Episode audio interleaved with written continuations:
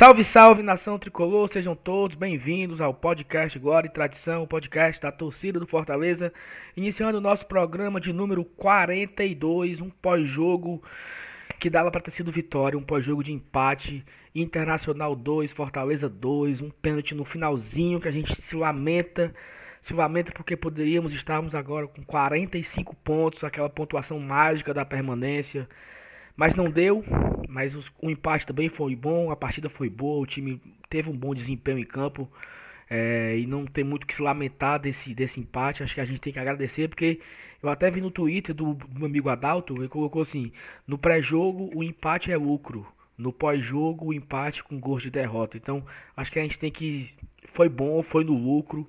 É, empatar em Porto Alegre contra o Internacional, apesar de ser um time que tá meio desmanchado, meio desfocado, mas foi um resultado muito importante para a gente. Vamos debater tudo isso, melhor em campo, a rodada e etc. E aí, Elenilson, beleza? Beleza, Saulo, beleza, Manuel, beleza, Nação Tricolor. É, foi mais um domingo de Série A, né? Como você frisou bem aí no Twitter do nosso amigo Adalto, né? No pré-jogo foi é, era um, um empate era bem-vindo, no pós-jogo foi lamentado, né? Mas é assim mesmo. Que bom que nós estamos é, lamentando um empate com o Internacional no Beira Rio. Que bom. Isso é, esse é o nosso patamar hoje. Beleza. Então vamos embora. Hoje a gente vai falar um pouco sobre esse pós-jogo aí e vamos ver as perspectivas daqui para frente. É isso aí. E aí, Emanuel? Sua fala inicial a respeito desse pós-jogo, Fortaleza e Inter, eu acho que a gente merecia. Eu acho que a gente, a gente também tá, tá querendo muita coisa. A gente merecia algo a mais. Só que também a gente tem que agradecer pelo que a gente tem, né? Acho que quem quer tudo acaba, acaba não tendo nada, né? Olá, olá, boa noite, Saulo. Boa noite, Alenilson. Oi, torcida tricolor. Um prazer poder participar mais uma vez.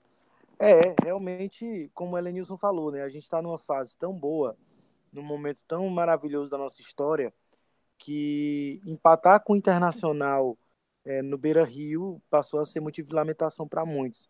Acho que não é, é um resultado muito bom. São poucas as equipes que conseguem isso lá. O Internacional só perdeu um jogo lá até agora, que foi para o Vasco da Gama. É, então, realmente foi um resultado a se comemorar, apesar de que, claro, todos nós queríamos a vitória e ela esteve muito perto, né? Mas esse final de, de Série A do Fortaleza tem sido muito tranquilo. É, e acho que a gente vai poder conversar um pouquinho sobre isso aqui hoje. Pois é, tranquilo até demais esse nosso final. De nossos, nos, nos últimos cinco jogos, se a gente passar aqui a limpo, nós empatamos com o Atlético Mineiro numa partida extremamente lamentável que dava pra gente ter conquistado a vitória. Perdemos para o Corinthians, uma partida também extremamente lamentada, lamentável, postura do, do árbitro e erros de marcação. Ganhamos o clássico, ganhamos o CSA e hoje empatamos com o Internacional. Se você pegar esses cinco jogos, foram cinco jogos que o time jogou bem, o time jogou para cima, jogou, fez gols, né? Nós fizemos dois gols contra o Atlético Mineiro, dois gols contra o Corinthians, um gol contra o Ceará, três gols contra o CSA, dois gols contra o Inter. Então assim, é um time que busca o gol, busca a vitória. Por detalhe, né? Nós não conseguimos vencer as três partidas. Atlético Mineiro vencendo até os 40 e tanto. Corinthians quando estava 2 a 2 teve um pênalti não marcado. E hoje teve o um pênalti marcado e não aproveitamos no último momento ali. É, então, assim, é, eu fico aquele sentimento de quase. Mas é, é, diferente dos outros resultados, porque a gente, quando a gente perdia ou a gente empatava, a gente ficava com um sentimento de raiva, de tristeza, assim, de, de frustração absurda. Eu acredito que o sentimento que nós três compartilhamos nesse momento não é de raiva, é sim de é uma pequena lamentação. Porra, dava para ter sido 45. Que pena que não foi, né? Mas é isso. Evanilson, pode trazer a sua fala inicial, do, a, sua análise inicial do, desse empate. O que, é que você achou de bom do Fortaleza? Depois você vai trocando bola com o Emanuel e eu vou falando aqui também algum, alguma coisa. Vocês que, que sabem mais do que eu. Fala aí. sabe mais que tudo. Ninguém sabe mais que ninguém aqui, pô. Peraí, peraí, peraí. Eu queria só, eu queria só, só destacar ah. aqui uma coisa para reforçar a sua fala. É, hum. Antes de passar para você, o Fortaleza nesse momento ele tem 0,014% de chance de rebaixamento, segundo a, o FMG, e tem para disputar a Sul-Americana ele tem 95,9% de chance. Então, assim, é, o torcedor do Fortaleza ele é tão, ele é tão Ô, assim. Saulo, como é que se diz 95,9% em espanhol? Eu não sei não, Emanuel. Não sei não. Hum. Eu sei. E, macho, em espanhol, eu sei pedir um café da manhã em espanhol. Você sabe pedir café da manhã em espanhol? Hum. Pan, Vida. Pan, é desayuno. pan, queso, weibo, mantequilha. Pronto, eu, isso- eu já não passo fome. Aprende, aprende a palavra que junta tudo, que é desayuno. Café De- da manhã é desayuno. Não, mas eu, eu, eu quero pedir é Aí, separado. rapaz. Pedir é separado mesmo, entendeu? Pra... Mas é isso, vai, Vanilson. Eu só queria destacar isso. Que Fortaleza ele tá É. bem pertinho de, de escapar e bem pertinho também da Sul-Americana. Esse, esse percentual da Sul-Americana aumentou muito, né? Ontem, né? Com a conquista do Flamengo na, da Libertadores, que aí aumentou uma vaga a mais na, na, na Sul-Americana. Quer dizer, aumentou uma vaga mais não, né? Desceu, né? De patamar aqui o nosso, a nossa necessidade de classificação.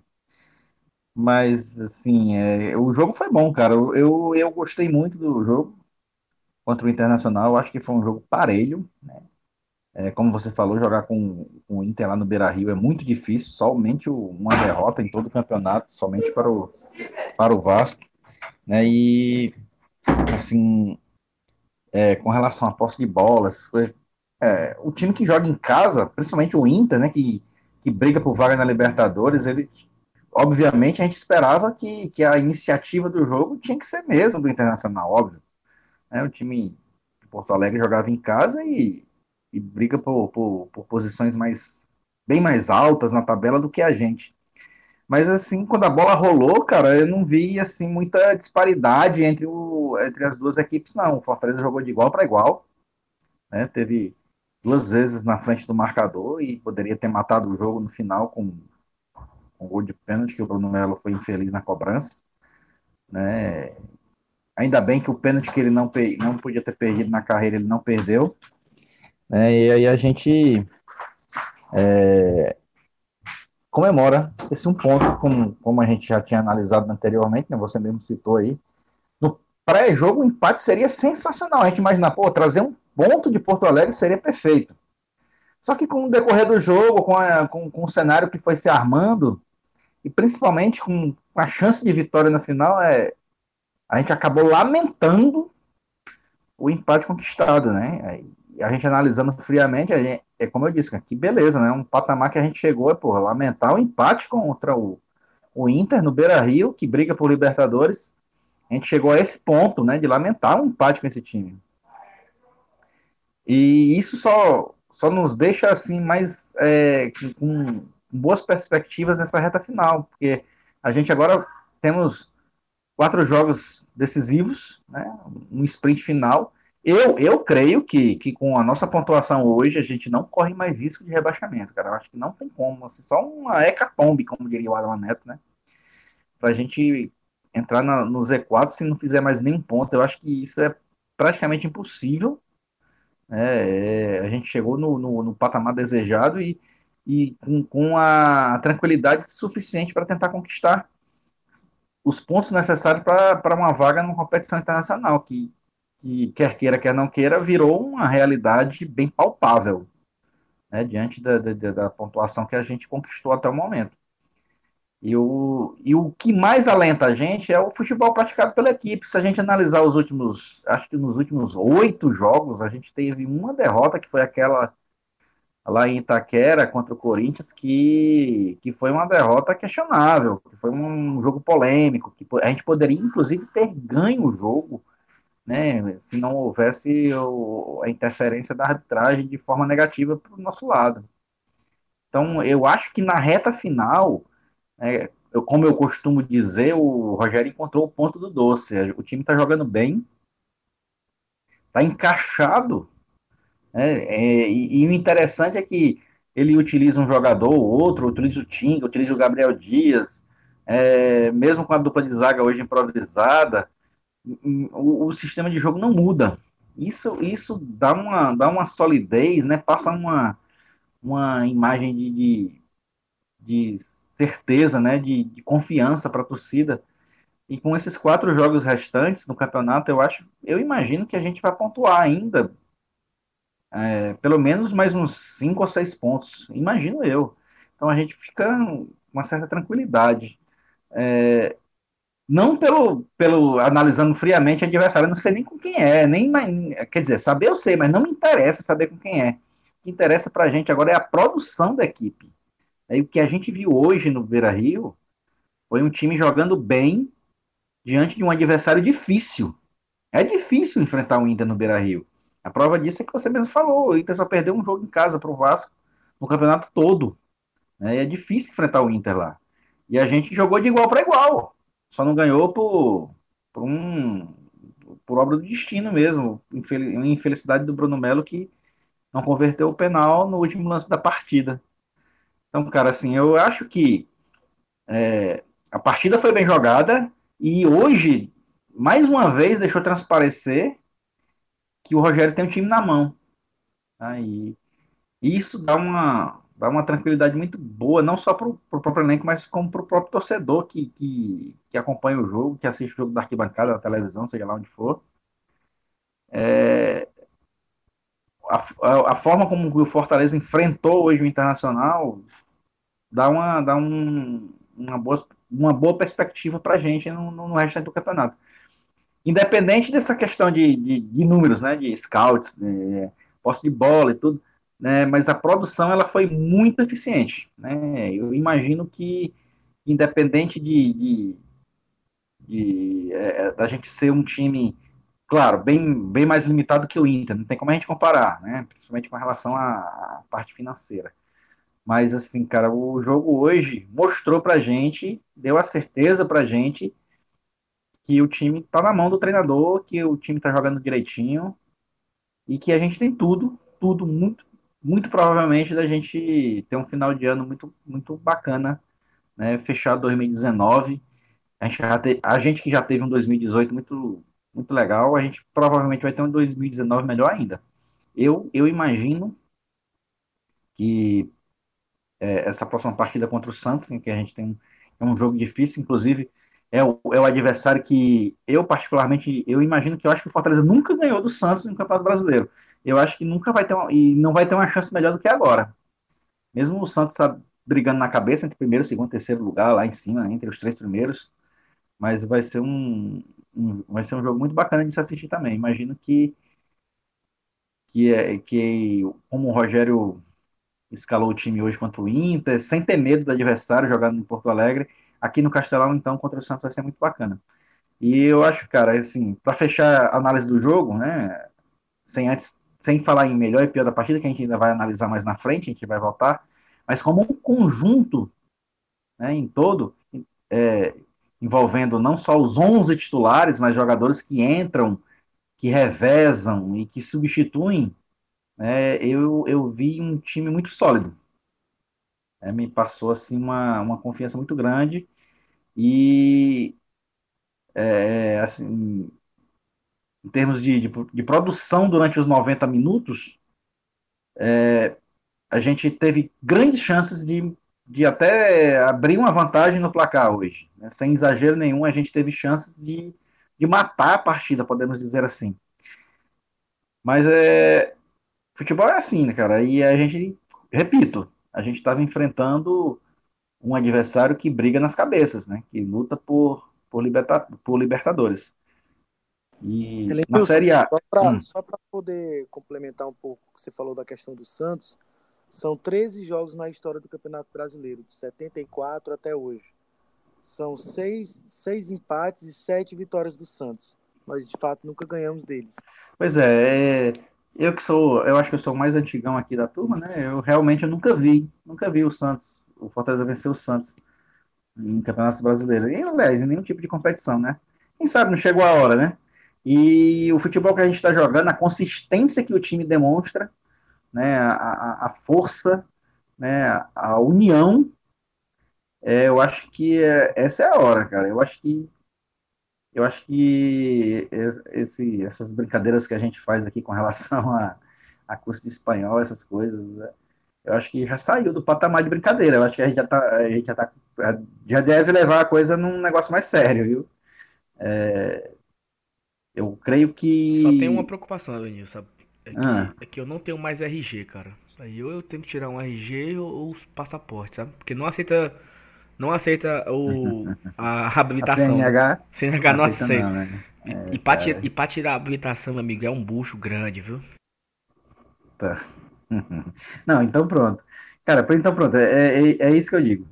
O, o jogo de hoje no Beira Rio, assim como outras vezes, né, só consolidou essa nossa, essa nossa força, essa nossa consistência. Eu acho que a gente tem que pensar em coisas maiores mesmo. Que, pelo que eu vi hoje no jogo contra o Inter no Beira Rio. Eu acho que eu acho que não é nem pelo que pelo que se viu hoje, eu acho que é pelo que se viu já aí umas seis, sete rodadas. Pra, pra falar a verdade, desde quando o Rogério pois é, é por, é por isso que eu digo que consolidou, né? Hoje consolidou o que já, a, gente, a gente já vinha vendo.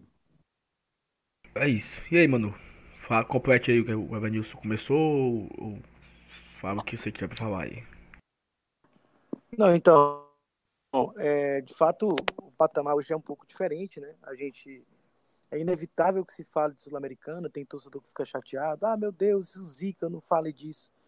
Mas tem que falar, é uma realidade, a gente está nessa disputa. Eu acho que é, se tivesse ganho do Atlético Mineiro, teria entrado naquele dia. Não ganhou, então a gente é, acho que de fato entrou na disputa da Sul-Americana no dia da vitória no Clássico. Ali ficou muito claro que estava se despregando da zona do rebaixamento para essa disputa aí. No que diz respeito à produção do time, eu concordo com a questão da consistência. Acho que o Fortaleza ele é, corre alguns riscos de certa forma calculados ali para ficar chamando o adversário para tentar encaixar um contra-ataque. Daqui a pouco eu tento especificar um pouco isso no jogo. É, e aproveita muito da sua velocidade tanto do Romarinho quanto do Oswaldo. Quem fica destoando ali na frente, nessa condição de puxar o jogo, é o André Luiz. Eu acho que o André Luiz, ele, ele é, você olha ali no, e só consegue entender que ele está lá porque o Edinho está na fase que está e o, e o Felipe Pires, bom, é, o jogo contra o Atlético Mineiro mostrou bem até onde a limitação dele vai, né? Então, acho que a gente é, está muito bem organizado, o time muita sintonia, é, sabendo bem o que deve fazer, todo mundo muito seguro e um time muito unido, né? um elenco muito unido. As notícias que chegam para a gente de bastidores dizem de uma convivência, de um ambiente interno no grupo muito interessante. E especificamente em relação ao jogo de hoje, o que a gente viu foi é, um Fortaleza buscando sair em velocidade quando era atacado, quando roubava a bola depois de ser atacado pelo Internacional. E foi exatamente numa dessas jogadas de velocidade que o Romarinho pega a bola, solta no tempo certo o Oswaldo, que dá um drible muito bonito no zagueiro do Internacional. Acho que o Lombo ali foi um pouco lento na saída e o Oswaldo bate bem na saída e faz 1 a 0 para a gente. Acho que é, o Fortaleza esperava que a partir daquele momento o Internacional pudesse é, oferecer mais espaço e encaixar, o Fortaleza encaixar um contra-ataque e tentar matar o jogo. Isso aconteceu em alguns momentos do Internacional oferecer esse espaço, mas o Fortaleza não foi muito feliz no encaixe desses contra-ataques. O Romarinho perdeu alguns duelos ali, outras vezes o último passo para chegar no, no atacante para carregar a bola chegava meio torto. Lembro de uma bola que o André Luiz recebeu, mas ela chegou meio ruim, assim, não deu para ele prosseguir com ela direto para o gol. Então, é, o Inter foi aumentando o volume da pressão, né? E num erro individual de marcação do Quinteiro, é, que não teve bem hoje, o Internacional chega a um empate com o Guerreiro, né? É, que estava ali mal marcado, recebe um passo de cabeça muito bem feito e faz ali o gol do empate, mas naquela da gente olhar e dizer, ok, o empate está ainda de maneira aceitável e ver que o time tinha condições de reagir, tinha condições de buscar algo a mais naquele jogo, né? O time do Internacional é um time que é, ele, é, ele tem valores individuais que todos nós gostaríamos de ter. Você olha em qualquer posição ali, você diz eu gostaria no meu time, mas coletivamente é um time confuso, é um time desorganizado. E eu acho que esse é o diferencial do Fortaleza. Tem, é, eu acho que tem uma palavra assim que, que define o, o Fortaleza é, é, que é a ideia de um todo. O Fortaleza é um todo. O Fortaleza, ele é uma combinação de elementos que, se não, não são geniais individualmente, são muito bons como coletividade. E é esse o destaque do Fortaleza. O destaque do Fortaleza não é um, um medalhão, uma grande. Mesmo o, o Wellington Paulista, que tem uma rodagem absurda de Série A, não é um cara que você possa dizer assim, meu Deus, é um medalhão jogando no Fortaleza. Ele tem um lugar de destaque dele, e isso fica muito claro pela quantidade de gols que faz, pelo que contribui, pelo cara de grupo que ele é, mas é esse todo que faz a diferença no, no caso do Fortaleza. É essa, é essa coletividade que entra um, sai outro e a coisa continua funcionando bem, mesmo sabendo que os caras têm limitações. E é exatamente nessa coletividade é, que o Fortaleza aposta e foi nela que o Fortaleza conseguiu chegar ali pela metade do segundo tempo no seu, no seu segundo gol. Né? O Gabriel pega uma bola do, do, da defesa do, do Internacional, cruza assim, o Lomba tira meio estranho, porque a bola foi meio torta, podia ir no gol, sobra para o Tinga, que tinha entrado, né? o Tinga é, ficou numa posição ali se revezando com o Gabriel Dias, né? então eles, eles ficaram fazendo ali o lado direito, foi muito interessante, da parte do Sene. O Tinga, apesar das suas limitações técnicas, é um cara muito guerreiro, muito corredor, muito vibrador, e isso é importante nesses momentos também. A gente vê que os caras gostam de estar ali, né? E numa outra falha de marcação, o, uh, o, o, o, Paulo Guerreiro fez o segundo gol do Internacional. Acho que ele, ele sobe só, tá o quinteiro olhando assim, meio que marcando a bola, infelizmente. É... E aí o Internacional tem essa chance. Mas, como falou o Elenilson, como você falou, a gente poderia perfeitamente ter saído de campo com a vitória, se o Bruno Melo converte aquele pênalti, ou mesmo, é, se a gente olhar a produção, eu acho que apesar da, do volume maior de jogo do Internacional, a organização do jogo do Fortaleza é maior. A consciência tática da maneira como deve se comportar a partir de uma proposta muito bem estabelecida de que sim, eu sei que o outro time vai ter mais a bola do que eu, mas a partir do momento em que eu tiver a bola, vou tentar atacar. E quando for atacado, vou tentar me defender da melhor forma possível. Eu acho o Fortaleza muito mais lúcido, muito mais consciente do que o Internacional. Você vê que, inclusive, o segundo gol do Fortaleza é meio com atrapalhada da defesa do Inter. Do cara que, que perde a disputa com o Gabriel Dias no lado esquerdo deles, ao goleiro rebater a bola daquele jeito, ao Tinga chegar é, e conseguir bater mesmo com a marcação em cima. Então, eu acho que isso é um destaque, assim, a força do coletivo e, o, e, e o, a pergunta agora é até onde essa força do coletivo pode nos levar, né? É, acho que vai nos levar para a Sul-Americana, até porque, como o Flamengo foi campeão da Libertadores, abriu-se mais essa vaga, como o Elenilson falou, e a gente tem é, plenas condições, porque ficam apenas dois times fora da, da Sul-Americana, entre os que vão permanecer na Série A, e eu acho que a gente já escapou. Eu não, não tenho muito medo de, de cair, não. É isso. Perfeito, mano. Queria. É, tu foi falando umas coisas, eu queria te interromper, mas não queria que tu pudesse o raciocínio. Eu achei muito, eu achei muito curioso a forma que o Fortaleza iniciou o jogo, porque e o, o Pedrinho, que para mim é um ótimo comentarista, que foi um, um achado do Sport TV, ele destacava muito isso no, durante a partida.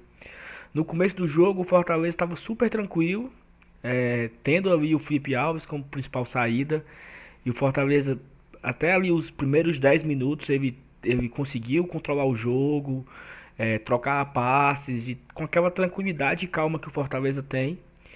E aí ele acha um gol e aí veio o meu, veio o meu primeiro medo, né? Porque o Fortaleza, pelo menos nos gols fora de casa que ele fez contra Corinthians, contra Bahia, contra Atlético Paranaense, que foi um jogo à parte, o Fortaleza levou o empate logo em seguida. E aí eu fiquei assim, olha, se não levar nos próximos 10, acho que dá para segurar bem. E até que segurou bem até o, finalzinho do primeiro tempo. O primeiro gol do Fortaleza foi, eu acho que nos 13 minutos, mais ou menos, eu acho. E só foi levar o empate nos 40, né? Então, o Fortaleza conseguiu controlar bem o, o primeiro tempo ali. E por uma falha realmente de marcação ali, eu não sei se de Bruno Melo ou de Quinteiro, é, o, o, Paulo Guerreiro empatou ali com uma, meio que uma, uma tabelinha de cabeça, né? A bola foi cruzada, o, o, lateral esquerdo, que acabou no final da partida sendo vaiado, porque foi responsável pelo segundo gol da gente, é, cabeceou e o Guerreiro cabeceou livre. E aí, assim, aí eu quero destacar um ponto que o Fortaleza sofre com a defesa desde o início do ano. Né? O Fortaleza iniciou o ano, para quem não lembra, Fortaleza e Náutico, a zaga era Derlei e Patrick. Né? Então o Derlei foi improvisado no, no começo do ano. E assim, você imaginar, eu lembro que, que, tinha pessoas que comentavam assim, ah, o Fortaleza quer começar o ano, que vai jogar a Série A com Derlei na zaga e ele tá fazendo graça, né? Porque o Fortaleza tinha contratado ali o Quinteiro, tinha renovado com o Roger e tinha esses quatro jogadores à sua disposição para a, defesa. E aí o Fortaleza fez uma, né, voltando aqui no, no tempo, Quinteiro e Roger, Quinteiro e Patrick, Patrick e Roger, e Patrick Quinteiro e etc. E aí, acho que o, o, o, Fortaleza sofreu muitos gols de cabeça. Contra o Corinthians foram dois gols muito parecidos que nós levamos, é, principalmente no segundo tempo, o empate a virada é, no segundo tempo. Esse gol agora, os dois gols do Guerreiro também parece bobo assim, falta de atenção, falta de cobertura. Principalmente o, segundo gol, onde o Guerreiro subiu livre, foi uma testada segura, mas eu acho que faltou uma cobertura melhor nele. Eu tava olhando um momento do, do jogo que o Carlinhos estava marcando o Cuesta. Porra, o Cuesta é um zagueiro do Inter. Cara super alto. O Carlinhos marcando ele, então faltou aí um, um, um, um melhor posicionamento na marcação, né? É, eu não nesse exemplo que eu citei agora, do Carlos marcando o Cuesta, eu não sei quem estava marcando o Guerreiro, mas assim, eu acho que.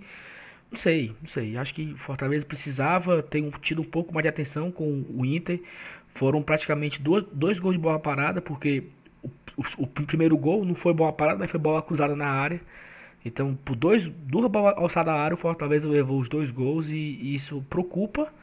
Né? E eu acho que serve como atenção para o planejamento de 2020, já que a gente pode não, não, tem como cravar que o Fortaleza não cai mais, mas é, dificilmente o Fortaleza vai ser rebaixado. Então já tem que começar a olhar para o ano de 2020 que o que podemos melhorar, né? Esse elenco ele pode nos dar ali a 13 terceira, 12 segunda colocação, quem sabe. Mas ele chegou no seu teto, eu acho. A gente pode se lamentar por pontos, pontos é, perdidos por bobagem. É, hoje perdemos dois pontos por um erro nosso. Perdemos pontos em casa por, um erro, por erros nossos também. E também, também tiveram os lances de arbitragem que nos tiraram pontos. E ah, se não fosse, as, não fosse a arbitragem, Fortaleza tinha 50 pontos e estava em quinto colocado. Beleza, mas aí é sonhar com aquilo que não temos, né? Então, eu acho que o Fortaleza precisa fortalecer a sua zaga. É, veio agora no final do campeonato, chegou Paulão e Jackson, que por coincidência não jogaram hoje. O, o Adalberto foi contratado para quê, né? Porque, e assim, e eu, eu, eu preferia que o Bruno tivesse jogado mesmo. Porque por mais que o Bruno não fez uma partida exuberante na, na defesa, eu acho que também não comprometeu tanto assim. É, eu acho que os dois gols não foram, não foram assim em cima dele diretamente. Mas eu acho que se você tem o Adalberto no banco e você não usa, é, diz muito sobre a importância, porque o Adalberto foi contratado, então, né? Então, só queria destacar esse ponto, que é foi um problema nosso durante o ano inteiro, a zaga. E outro ponto que eu queria destacar era a participação do, do, do Everton, né? Porque ele foi substituído no intervalo. E um repórter lá que está no campo disse na transmissão que ele tinha discutido com o Rogério. E o Rogério tinha ficado chateado com ele, tinha substituído, mas já chega a informação que isso não aconteceu. É, parece que o Everton sentiu um pouco, estava com alguma lesão e tal, e foi substituído no primeiro tempo. É, o Rogério está dando uma coletiva agora, desse horário. A gente, então a gente pode estar tá dando aqui uma barrigada sem, sem ter a certeza da informação, porque nós estamos gravando o pós-jogo logo após a partida, então a gente não sabe bem o que, que, aconteceu, mas o que se sabe é que não teve essa briga entre o Rogério Ceni e o Everton Paulista. Eles saíram no fim do jogo conversando de boa, então não foi por isso que ele foi substituído. Então é isso. O que, que a gente pode destacar mais? A gente pode ir pro melhor e pior. O que, que vocês têm mais para destacar?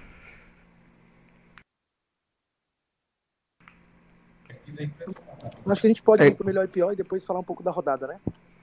Perfeito. Pode ser. Então, assim, pra gente começar, vamos começar pelo pior. É, a gente não tem, não tem um padrão aqui de, de, de fala. É, e indo para o pior da partida, é, eu achei que, assim, a gente pode destacar algumas pessoas. Eu vi pessoas destacando o Bruno Melo. Para mim, o Bruno Melo não foi um dos piores da partida. Por mais que ele perdeu o pênalti e nos tirou dois pontos, é, não tem como julgar muito o Bruno, porque, porra, o Bruno tem muito crédito com a gente, né? Então, o Bruno já bateu muito pênalti, muitos pênaltis e nos deu a vitória, já bateu muitos pênaltis e nos deu acesso.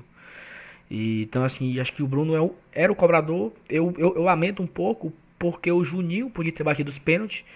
E aí, tá, dificilmente o Juninho perde pênalti, porque ele bate com força e tal. Então, mas eu não, não coloco o Bruno nessa lista. Eu achei a partida do Carlinhos muito pobre porque eu acho que o Carlinhos ele tem assim um sério problema de raciocínio, de inteligência. Teve uma bola, não sei se vocês lembram, assim que o Edinho entrou, o Edinho deu um banho no, no marcador do, do, do Inter e tocou de cabeça pro Carlinhos. Cara, se ele pega de primeira, sabe assim, podia ser gol. Aí, mas aí, aí foi dominar. Aí foi dominar, a bola bateu na canela dele, pegou no cara do Inter e foi escanteio. Então assim, falta no Carlinhos um, não sei, um, ser, ser, mais inteligente mesmo. Ele tomou um cartão amarelo bobo, perdeu bolas bobas. E o Quinteiro, para mim o Quinteiro fez uma partida horrível, porque o Quinteiro além de sair, além de errar muitas bolas na saída, né, que querendo ou não, se busca mais o Quinteiro como saída de bola. E aquele negócio, ele é o que mais erra porque toda bola sai nele. Então ele erra muito, mas também acerta muito. Mas hoje ele comprometeu. Eu acho que os dois gols eu poderia botar na conta dele, porque ele estava na cobertura do, do, Guerreiro nas duas bolas e acabou que dormiu no ponto. Fora os erros de, de cobertura, fora os erros de passe que ele deu na série de bola. É, e por último, e não menos importante, eu queria destacar a partida horrível que o André Luiz fez, mais uma porque parece que o André Luiz, eu até vi alguém colocando isso no Twitter. A função dele é correr, receber a, bola, receber a bola, cair, pedir falta e o jogo seguir, porque não foi falta. Quantas bolas o André Luiz recebe, cai e não é falta e ele desiste da jogada, sabe? Assim, ele, ele, ele não tenta a jogada para simular uma falta, ou ele simula a falta, ou ele é muito fraco fisicamente, porque não pode encostar nele que ele cai. Eu acho que hoje ele caiu assim umas 5, 6 vezes. 5, 6 vezes que o jogo continua e ele fica lá estatelado no chão, pedindo, pra, pra, pedindo atendimento médico, sentindo dor, que talvez nem, esteja sentindo. Então, é uma figura nula na partida, mais uma partida que ele é nulo em campo, que ele é menos um, que ele não faz nada, que ele não dá uma tabela, que ele não, não faz um, um passe, que não dá uma assistência. E aí, vocês destacaram anteriormente, né, que o Edinho vem mal, Felipe Pires não, não tem mais confiança, e é o que tem pra gente, realmente. Só tem o André Luiz para entrar. Eu acho que o Rogério já teria já tem motivos para tentar o Edinho de novo, sabe? O Edinho foi bem contra o contra o o CSA, assim, não comprometeu contra o CSA, eu acho que e entrou bem hoje o Edinho. O Edinho buscou o jogo, fez umas tabelas interessantes. Eu acho que o Edinho poderia receber a oportunidade contra o Santos, né, de titular ali pelo lado direito. Edinho, Romarinho, Ayrton Paulista e Oswaldo pelo lado esquerdo. Mas entre os três, eu vou ficar com o Quinteiro, porque comprometeu na partida. É, tô com o coração bem dividido aqui entre Quinteiro e André, mas eu vou de Quinteiro. Vai, Manu. É uma dúvida cruel. Eu, eu também mantenho essa dúvida. É, acho que concordo perfeitamente com todos os nomes que você apresentou de jogo ruim. Acho que o fato de o Bruno ter perdido um pênalti não faz o jogo dele um jogo ruim um jogo ali mediano, né? Um jogo medíocre, medíocre no sentido do, de estar tá na média mesmo, né? É, e acho que realmente uh, o Quinteiro, eu vou voltar no Quinteiro como pior, porque ele, os erros dele foram mais fatais. Eu acho que isso é, é cruel, porque, sobretudo, o segundo gol, cara. Foi uma testada? Foi. Dava pro goleiro pegar? Não. Mas um atacante com a qualidade do Paulo Guerreiro não pode nunca ter a liberdade para cabecear que ele teve, com o zagueiro marcando a bola, olhando meio perdido no espaço ali. Então, não gostei do Quinteiro, vou voltar nele como pior, mas gostaria de destacar Carlinhos e gostaria de destacar André Luiz. O André Luiz, a impressão que dá é que ele já chega na bola caindo. Ele já chega na bola esperando a falta. Eu não sei. Tem que dar um remédio para verme para esse rapaz. Tem alguma coisa errada. Ele não tem força, macho. É muito estranho. É muito estranho. Então, assim, como eu falei, ele destoa e acho que, apesar da, da, das imitações que a gente sabe que anda tendo, apesar da fase não ser boa, o Edinho já está merecendo essa oportunidade.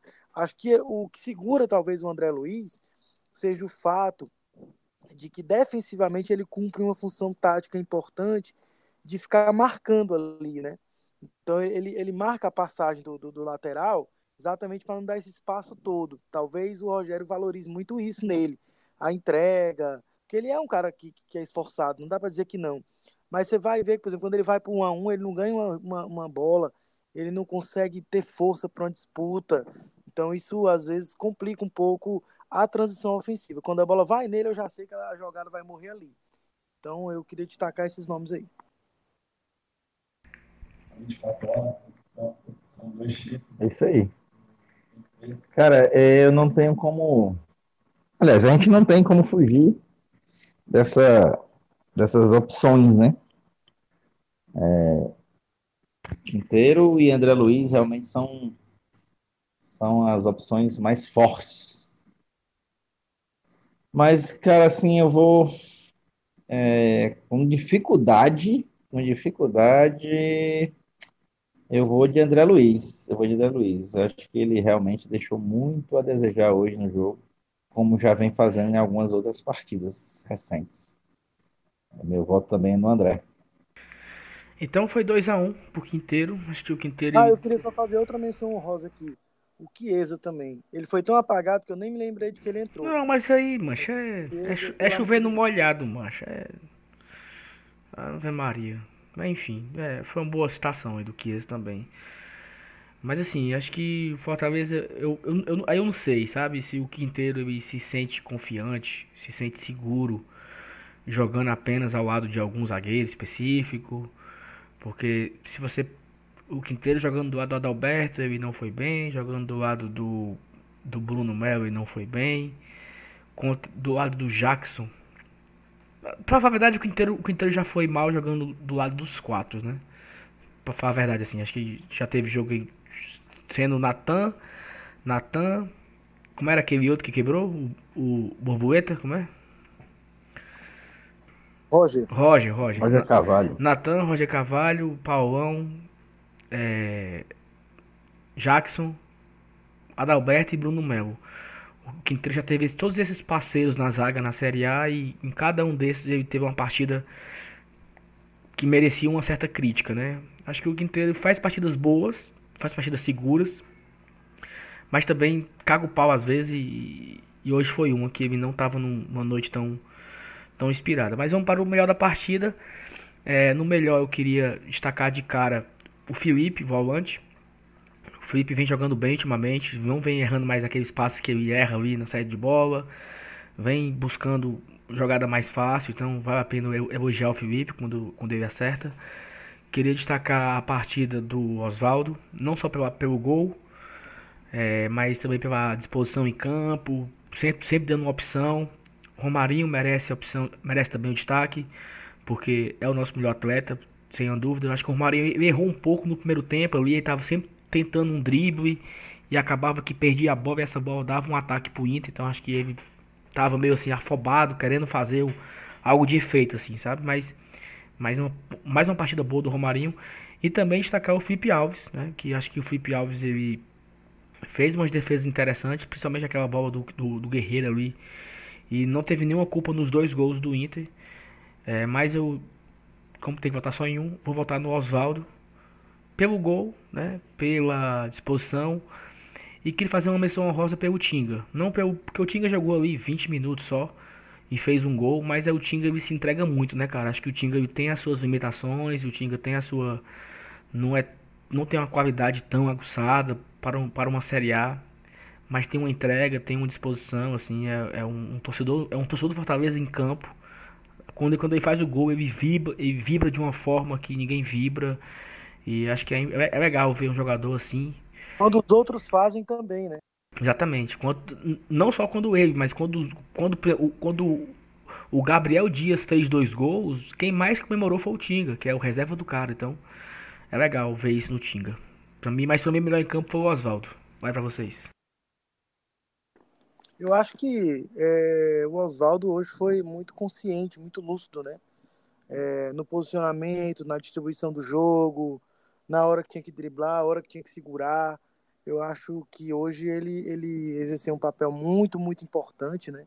Engraçado que o pessoal do, do Premier ficou, ah, falou mais de uma vez que ele passou na base do Internacional para tentar dar uma cara de tipo, olha, um ex-jogador do Inter aí, né? E, enfim, história dele lá foi muito curta e não passa muito pelo Internacional, né? Mas enfim, é, gostei muito da parte do Oswaldo.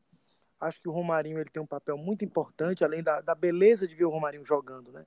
Tem uma jogada que ele faz na linha de fundo do Internacional que ele dá um drible no espaço tão curto que você fica, meu Deus, como é que ele conseguiu isso? Né? Então, é muito impressionante a qualidade técnica do Romarinho e a consciência tática que ele vem ganhando. É um cara que vem evoluindo muito no sentido da leitura do jogo, que às vezes o cara é tecnicamente bom, mas ele é taticamente muito burro. E não foi o caso do, do, do Romarinho hoje, né? Muito interessante, por exemplo, com na hora do, do passe o Oswaldo, ele solta a bola na hora certa. Ele nem demora demais com ela, nem, é, é, é, digamos assim, dá um passo de qualquer maneira, ele dá um passo na hora certa. Evidentemente que ele não acerta todos os passes. Se ele acertasse todos os passes de drible que tenta, ele não estava no Fortaleza há muito tempo, né? Não estava nem no Brasil mais. Então, é, queria fazer essa menção e queria também fazer a menção ao Felipe. Acho que o Felipe hoje é, cumpriu uma função muito importante ali no meio, né? Tanto de segurar o jogo quanto de distribuir. E acho que ele vem crescendo nessa reta final. E ainda bem, porque é um cara que tem muito potencial, muito talento, e às vezes o que, que onde ele peca é na displicência. E ele não vem tendo essa displicência ultimamente. Então eu queria fazer essa menção a esses nomes. Evanilson, vai. Opa, vamos lá. Cara, assim, é. É eu vou ficar com, com o Felipe, cara, Felipe Alves. Tudo bem, eu concordo, o Oswaldo jogou muita bola, foi decisivo, fez o gol. Mas na hora que a gente precisou do Felipe Alves hoje, velho, ele foi ele foi preciso, cara, ele foi ele foi cirúrgico. Eu, eu vou votar como o melhor jogador do nosso time hoje, Felipe Alves. Então ficou dois votos para o Oswaldo, um para o Felipe Alves. E o Twitter foi. O hoje é o do contra, né? É, foi. E, eu, e o Twitter foi igual com a gente aqui, né? O Quinteiro venceu como pior. E o. Venceu não, porque a, a enquete não terminou ainda, mas até o momento o Quinteiro vai vencendo, vai vencendo com 50% dos votos. E o Oswaldo vai vencendo com o melhor, com 43% dos votos. Então, encerrando assim, o Chiesa o Quinteiro pior e o Oswaldo o melhor em campo. E entrar um pouco da rodada, né? Rodada que iniciou duas semanas atrás com empate de Vasco e Flamengo 4 a 4 é, e tiveram alguns jogos ontem à noite. O Santos meteu 4 a 1 no Inter, uma cipuada. Só teve esse jogo ontem à noite, né? E hoje tivemos Atlético Mineiro que perdeu em casa para o Atlético Paranaense. Foi importante para a gente porque ficou atrás. O Goiás venceu o Bahia que me parece que agora o Bahia é nosso concorrente, né? Que a gente tá só um ponto atrás do Bahia, então a gente tá brigando ali pela mesma coisa. O Botafogo. E, Paulo, pela, pela, pela menção de ser o melhor nordestino na Série A. Exatamente, exatamente. Eu acho que, eu acho que seria, seria muito simbólico, sabe? Se o Fortaleza conseguisse ser o melhor nordestino na Série A de 2019. É, o Bahia que por um momento tava, né? Era um sonho distante a gente enxergar o Bahia, tava 12 pontos atrás do Bahia. Hoje estamos a um ponto. Vamos ter um confronto direto com o Bahia em casa. Então, assim, eu acho que dá pra gente sonhar. Né? Oi? Na última rodada. Última rodada, isso. Dá pra gente sonhar. Eu vou, então já pode, já pode encomendar aí os pontos que eu vou, então tá tudo certo já. Sou pé quente. Eu tava quando quebrou o tabu contra o Águia de Marabá, eu tava no PV. Mas tu também tava no último clássico, nós perdemos. Tu também tava contra o Basa de Pelotas. Não, macho, não, Tu também tava. Agora, Ora, muda, porra. Muda, muda, muda, Ora, porra, falar só quando ganha é bonito, né? E quando perde, bonitão. Eu tava contra o Brasil de Pelotas também. E sim, eu falei, exatamente. Aí o Botafogo venceu o Corinthians, foi um resultado mais ou menos, né? Não era ruim, foi ruim, foi ruim esse resultado. Não era o Botafogo ter vencido, não. Nós empatamos. O nosso co-irmão empatou em casa com São Paulo e ficou difícil para para eles, né? Uma situação meu. Co-irmão é meus ovos. Não, respeite, respeite o co-irmão. E o Havaí perdeu em casa para Chapecoense. Chapecoense ainda tá ali com, com esperançazinha, mas não tem condições. E amanhã temos CSA e Fluminense. O que é que a gente vai torcer amanhã? CSA ou Fluminense? Hein? Rapaz, eu tô em dúvida, mas eu, eu iria de Fluminense. Porque eu também. E o co-irmão olhando ali pra zona do rebaixamento é. bonito. Tô mais preocupado com o Fluminense, não, mano. Rapaz, nós estamos a quantos pontos do Fluminense? Oito, né? Oito pontos é ponto demais, mas. É, mas se o Fluminense ganhar, cai pra cinco. Ainda tem um confronto direto. Cinco é ponto que só buzo, mas tu chegar na beira da praia e contar a ruma de buzo que tem, é quase a mesma quantidade de pontos que a gente tem de diferença do Fluminense. sei não, sei não. Mas enfim. O que vier aí é lucro. Eu acho que o. o mas tu o... vai torcer o quê, Saulo? Não, assim, eu como, eu como medroso que sou, eu queria a vitória do CSA.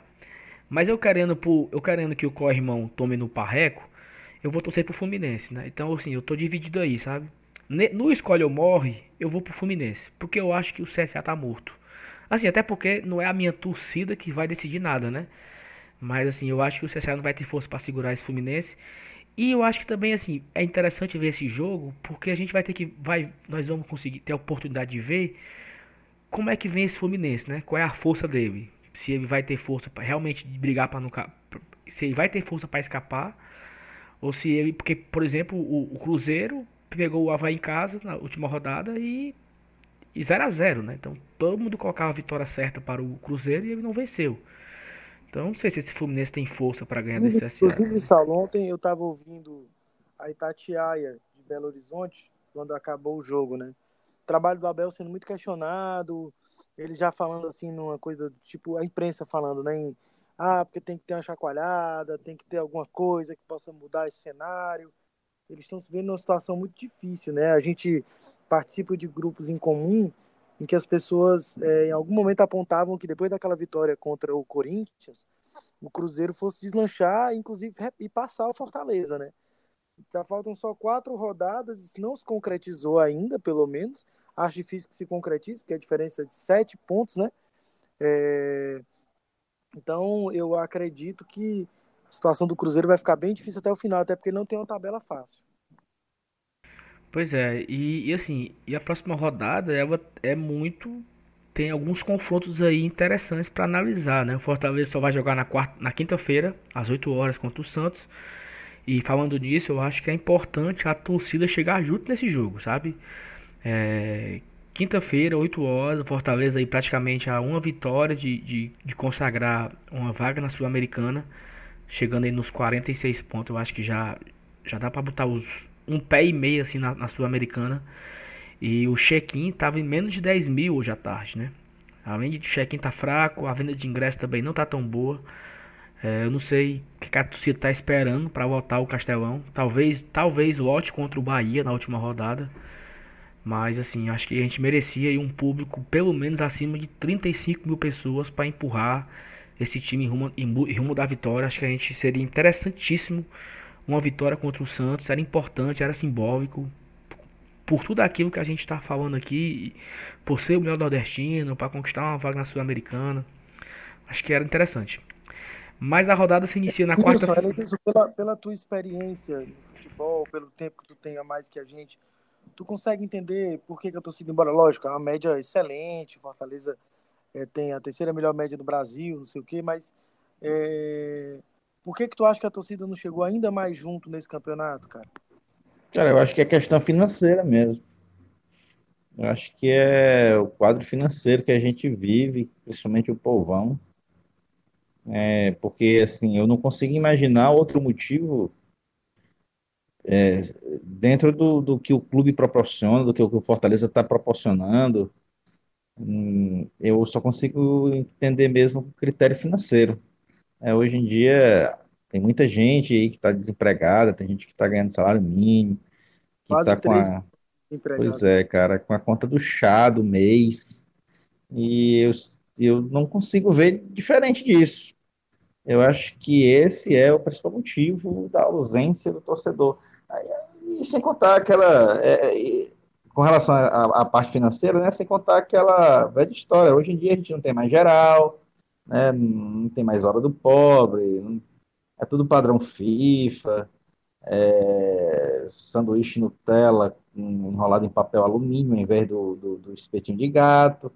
Então, cara, assim, a gente a verdade é que a gente excluiu, excluiu o povão do estádio, né? Então, mas esse é um debate que, se a gente for falar aqui, vai demorar horas e horas, tem que ter um programa só para isso. Não, pois é, mas, mas, mas o que, mas o que para mim, pra mim é curioso, assim, é, e é de fato uma curiosidade minha que eu fico pensando.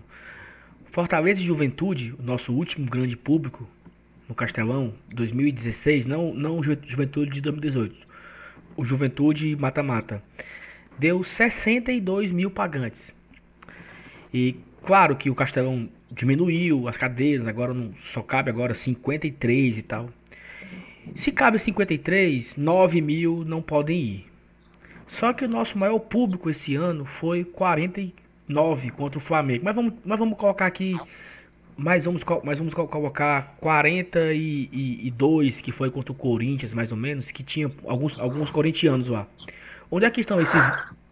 Onde é, onde é que tá esses, esses 20 mil pagantes? Cara, mas, mas assim, Série C, Série C a gente, tinha, a gente sempre, sempre tem o jogo. O jogo. Na Série A é diferente. Na Série A a gente tem os jogos. Não, mas, Aí, eu, mas eu queria. Uhum. Mas eu queria só um jogo. O cara que não foi. Na Série A? Sim. Não um... tem como, é espalhado. Não, não... Qual é o jogo da Série A que, que você determina ele e, e, e vai rotulá-lo como o jogo do campeonato. Qual é? Por quê? Pode e por quê? Pode ser o jogo contra o Bahia. Pode ser o jogo contra o Bahia. A depender de como ele seja trabalhado, pode ser o jogo em que a gente sacramente a nossa classificação para uma competição internacional. Isso tem uma Pode. Eu acho que é uma grande probabilidade do nosso maior público no campeonato e se não chegar perto, beirar esse público que o Saulo falou aí, do, do de recorde, ser esse jogo Fortaleza Bahia, exatamente por causa disso, ser o jogo, o jogo que vai nos consolidar como ficar na Série A e, quem sabe, uma vaga na Sul-Americana. Não, pois é, assim, eu só fico curioso, entendeu? Porque eu, eu entendo que o jogo do mata-mata é um jogo e, e, é aquele jogo ali específico e, e acho que dificilmente, e nos jogos de Fortaleza foi pro mata-mata, 16, 15, 14, dificilmente a, a, semifinal daria aquele mesmo público, eu concordo com você. Eu acho que a semifinal não daria os 62, ela daria uns 55, porque já subiu e tal. Só que tá faltando 20 mil pessoas que não foram para a Série A ainda, na teoria, né? 20 mil pessoas que foram para mata-mata da Série C, mas não tiveram. Esses 60 mil não foram para a Série A juntos. Só cabe 53, então ainda tem 9 mil fica fora. Porra, é, eu concordo contigo que são muitos jogos. E eu concordo que é difícil mensurar qual o jogo importante, qual o jogo merece essa atenção. Eu concordo. Só que, sei lá, mas, mas também eu acho que a gente pode estar reclamando também de barriga cheia, né? Já que a gente tem uma média acima de 31 mil. Porra, 31 mil todo jogo é muita gente. É gente pra caramba. Acho que a gente. Nós vamos terminar em terceiro lugar de média no Brasil. No Campeonato Brasileiro, no caso, né? Na, e a quinta maior média do Brasil no ano inteiro. Todos os jogos, Cearense, Nordestão, Copa do Brasil, Série A quinto do Brasil. Então, assim, mesmo a gente reclamando que nós não temos grandes públicos na Série A, nós vamos terminar em quinto no Brasil e terceiro no Brasileiro Série A. Então, acho que, por um lado, a gente fica triste porque não tivemos ainda um grande público, por outro, a gente também tem que se orgulhar muito que a torcida tem se, faz, tem se feito presente em todo o campeonato. Nós temos 31 mil fiéis. Então, eu, eu, eu tenho certeza que contra o Santos vai ter mais de 31. Isso a gente não tem dúvida, né? Mas merecia mais, merecia. Era jogo para 40 mil, sabe? Para 45 mil. Mas enfim. E. A, eu, eu vou falar da, da, da rodada, né? Bem rápido. O Inter pega o Goiás. Esse jogo interessa a gente. O Goiás, né? Torcer pro Goiás não pontuar. Isso brigando aqui pro, pro nosso campeonato aqui da Sul-Americana, né? Para terminar no melhor colocação. Chapecoense rebaixada pega o Botafogo. É, não sei o que o Botafogo vai fazer. O Bahia. Rebaixada pega... de duas vitórias, né? E Sim. apresentando um futebol que não é o futebol que a rebaixou, melhorou um pouco.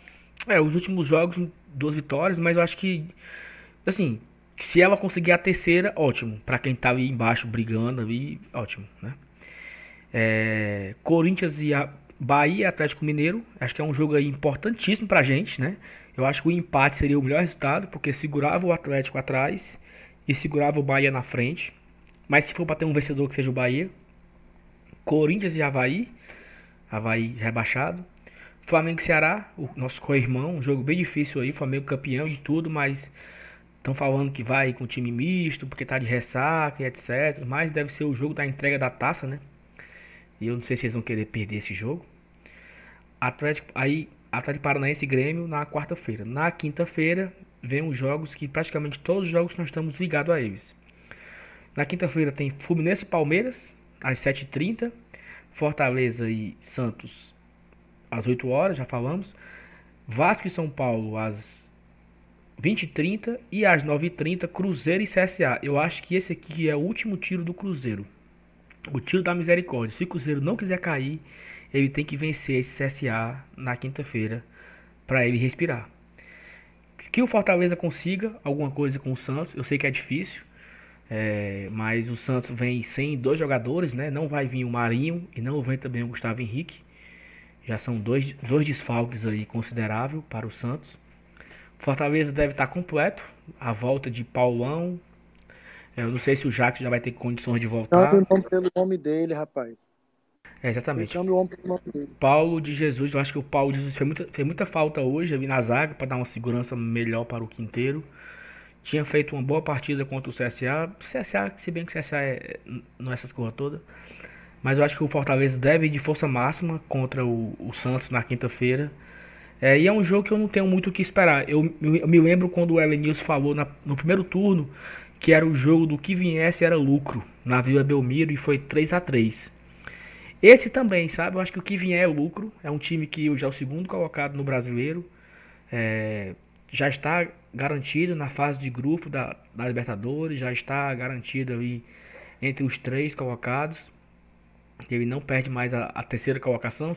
Ele é o segundo, mas não perde mais a terceira colocação. Eu acho que o São Paulo vai querer ficar nesse segundo lugar. Está empatado do número de pontos com o Palmeiras. Mas eu acho que o Fortaleza tem totais condições da vitória principalmente pelo que ele vem demonstrando nos últimos oito jogos. Eu falei cinco, mas se você descer mais três jogos, o Fortaleza venceu o Havaí, venceu o Grêmio, empatou com o Cruzeiro. Então, assim, o Fortaleza vem a oito dos últimos oito jogos, perdemos só para o Corinthians, da forma que foi, né? Vencemos, vencemos Grêmio, vencemos Ceará, vencemos CSA, vencemos Havaí empatamos com o Inter, empatamos com o Cruzeiro, empatamos com o Atlético e antes Mineiro. do Grêmio a gente perdeu pro Flamengo daquele jeito também, né? Exatamente. E a nossa, antes do Grêmio, que foi a, essa sequência de oito, foi a derrota pro Flamengo de virada nos últimos minutos, com um gol ali meio que roubado. A, o Gandula botando o, o cara, a, a bola entrando dentro do campo, duas bolas, um pênalti mais ou menos, uma expulsão não dada. Então, assim, Fortaleza vem jogando bem há nove jogos, pelo menos. Né? É como eu tô falando, a gente tá passando a imagem de time consistente. Perfeito, é isso mesmo. Eu também tô achando que tem dado, tem dado gosto você ver o Fortaleza jogar. Por mais que o Fortaleza, se tivesse perdido hoje, que não perdeu, graças a Deus, mas quando o Bruno Melo perdeu o pênalti, me deu um frio na espinha, porque o Inter foi para cima e, e, se vira. Ia ser uma frustração generalizada pela derrota. Mas você poderia, depois que respirasse, pô, jogou bem. Né? Perdemos um detalhe. A gente estava para ganhar o jogo e tomamos dois. E, e, e, acabamos que não fizemos no pênalti e tomamos o 3 a 2 digamos assim. Mas o time jogou bem. É, tem uma boa estratégia de jogo, tem uma, uma consistência. Num, assim, tem impressionado, sabe? O Fortaleza para as suas pretensões, para o que ele se propõe a, a jogar nesse campeonato eu acho que ele vem surpreendendo e, e é uma das surpresas do campeonato, sem nenhuma dúvida. Claro que o Rogério Ceni não vai ganhar o prêmio de melhor técnico, porque vão dar pro Jesus, vão dar pro São Paulo, sei lá. Mas o que o Rogério faz com, com falta de dinheiro, falta de recursos, com esse elenco, é, é, é um mérito absurdo. Né? Ele é o melhor treinador brasileiro do campeonato. É, brasileiro é ele mesmo. E aí, galera, o que mais? Acho que é isso, né? Acho que a gente conseguiu passar pelo jogo, pela situação, contexto, e agora é aguardar o que vai acontecer na quinta-feira, né? Então pronto, é isso, perfeito. Algum é, considerações finais ou a gente pode encerrar? Tranquilo. Então pronto. De boa. Então pronto. Então obrigado a você que nos acompanhou até aqui. A gente está encerrando essa gravação nesse domingo, né? Antes da meia-noite ainda.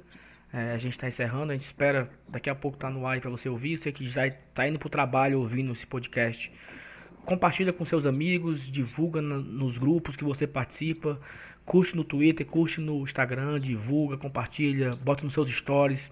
Ajuda a gente a, a, a fortalecer o trabalho. Um aviso que eu esqueci. Nesse final de semana vai acontecer é, a primeira maratona de podcasts do estado do Ceará. Vai ser lá na Unifor, o Assuntar. E a gente vai participar lá, a gente foi convidado para bater um papo lá sobre futebol. E eu vou estar tá lá junto com o Igor, Igor de Castro, que é lá do Vozão Cast. A gente vai fazer uma gravação de podcast ao vivo. Eu e ele, eu não sei se vai ter alguém no meio dos dois, mas eu e ele gravaremos um episódio de podcast para falar de futebol cearense e fico muito feliz pelo Glória e Tradição estar crescendo, está sendo divulgado e já está participando de eventos desse tamanho. Então, para mim é uma honra muito grande estar participando. Então é isso, muito obrigado a todos. Até o próximo episódio, quinta-feira, pós-jogo de Fortaleza e Santos, estaremos gravando aqui. Quem sabe com a definição da nossa vida para o ano que vem. E é isso. Valeu, pessoal. Obrigado a todos. Saudações tricolores. Fiquem com Deus. Muitas Valeu. graças. Saudações. Saudações tricolores. Valeu.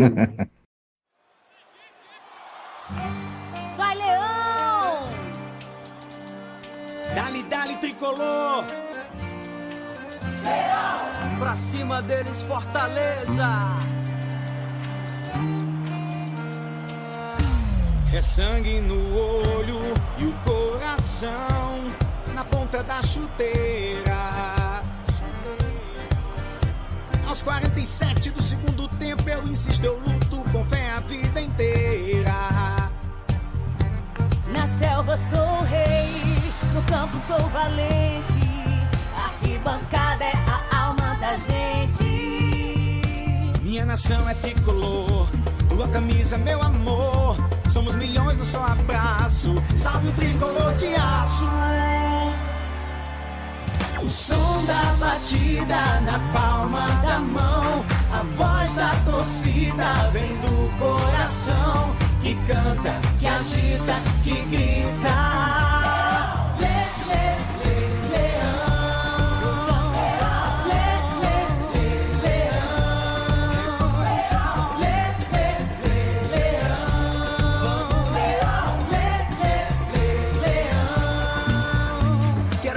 Te ver ganhar dentro e fora do gramado eu vou apoiar joga com garra leão faz mais um gol que emoção é a maior torcida que beleza o meu time é o Fortaleza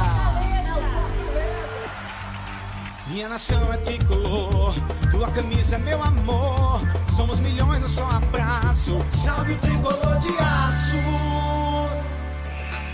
O som da batida na palma da mão. A voz da torcida vem do coração. Que canta, que agita, que grita.